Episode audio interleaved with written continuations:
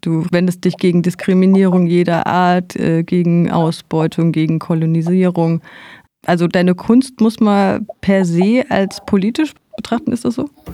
Ich glaube, da würde ich es äh, so in der Tradition der Beuys-SchülerInnen halten, dass eigentlich alles politisch ist. Das Private ist politisch und das ist einfach meine Grundhaltung und da die Kunst aus meiner Grundhaltung eigentlich, äh, es entsteht ja aus dem, was ich erlebe, was ich mache, ähm, ist es, denke ich, generell alles politisch, aber ähm, das ist nochmal so ein explizites äh, Statement, was ich einfach wichtig finde, dass man das abgibt, auch dass, dass das eben, dass eine, eine Aufmerksamkeit drauf gelenkt wird, weil ich finde, dass es immer noch zu wenig passiert.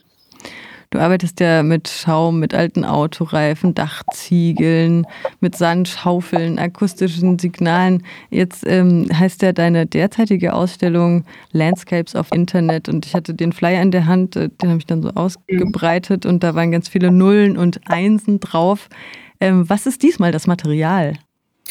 Verschiedene Sachen. Also es ist ziemlich viel analoges Zeug, was sich versucht, dem digitalen Raum zu nähern, weil ich eben finde, dass ähm, das Internet, das ist so, so unklar, was das ist. Also es gibt äh, so viele Begriffe, die einem da begegnen, zum Beispiel wie die Cloud oder die Firewall. Und das sind alles so natürliche Begrifflichkeiten, die wir da verwenden. Also der Mensch versucht sich irgendwie das, was er nicht versteht, ähm, da versucht er dann Begriffe dafür zu nehmen, die er kennt oder wo er sich was drunter vorstellen kann. Und das fand ich so spannend. Ähm, so, okay, dann, ähm, dann schauen wir uns das doch mal genauer an. Was ist denn wirklich äh, die Firewall oder wie kann man das umsetzen? Oder genau, also ich versuche mich hm, jetzt hier in der Ausstellung eigentlich über eine persönliche ähm, Verständnisebene dem digitalen Raum anzunähern, aber eben nicht über virtuelle Sachen oder digitale Medien. Die einzigen digitalen Medien, die es hier gibt, sind ähm, Projektionen, also die über einen Beamer laufen oder über Media Player. Es geht, es ist viel Licht, viel Sound und so eine Grundstimmung, die ich, glaube ich, schaffen wollte, wie wenn man auf einem anderen Planeten ist. Du beziehst ja auch gerne die Besucherinnen und Besucher mit ein in deine Performance oder dich selber auch mal in so eine Performance und Installation. Wird das diesmal auch passieren? In dem Sinne, dass die BesucherInnen auf jeden Fall Teil des Ganzen werden. Schon, aber es gibt keine performativen Sachen, ähm, wo eine aktive Teilnahme jetzt geplant ist. Aber der Besucher ist äh, oder die Besucherinnen sind auf jeden Fall grundlegender Bestandteil äh, als Betrachterinnen. So. Also sie bewegen sich durch die verschiedenen Elemente dieser Ausstellung hindurch und die korrespondieren dann in einer visuellen oder akustischen Art mit den, mit den Menschen. Du hattest ja 2019 schon ein Projekt Kepala Kelapa Coconut Head. Da ging es auch ums Internet im weitesten Sinne, um soziale Medien. Da heißt es, und ich zitiere jetzt auch wieder deine Website, das Internet ist unsere Seelen, das Internet verbrennt unsere Wälder, das Internet bewahrt uns davor aufzuwachsen und das Internet macht uns glücklich. Dann stellen in dieser Performance da verschiedene Menschen in verschiedenen Sprachen die Frage, was ist überhaupt noch meine eigene Entscheidung? Was wird mir vorgegeben durch gewisse Algorithmen? Ich gebe die Frage jetzt mal an dich zurück. Was ist mhm. da überhaupt meine eigene Entscheidung? Genau, also ähm, weiß ich nicht. Ich glaube, das kann man nicht beantworten. Man kann sich nur fragen, inwieweit äh, ist man in seiner Meinungsbubble gefangen. Ich glaube, dass, äh, dass da niemand davon ausgenommen ist, auch wenn man der Sache da kritisch gegenübersteht, weil wir mittlerweile uns so ähm, in, in einem Raum bewegen, also online zu sein, heißt beeinflusst zu werden, ganz einfach. Und bei den bei manchen passiert es vielleicht weniger, bei anderen mehr.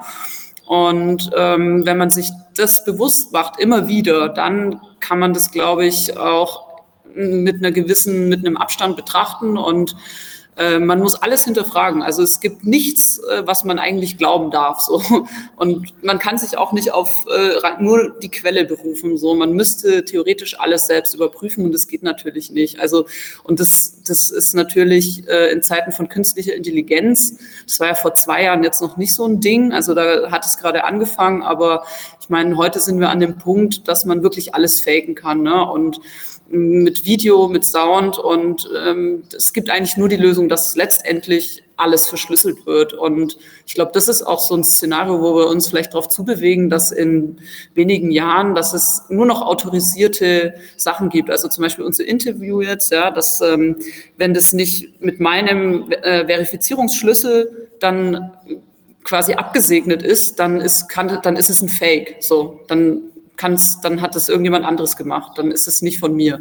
Und ja, das finde ich einfach krass und die Arbeit in Indonesien, das war 2019 ja schon, ähm, da hat mich einfach so verstört, dass, äh, dass die viel weiter sind als wir schon. Also die haben viel, viel mehr äh, online äh, Sachen, die sie wirklich täglich fürs tägliche Leben benutzen und also viele Apps und fürs äh, für Essen, für Transport und Navigation. Klar, das ist jetzt hier auch ein ganz großes Ding.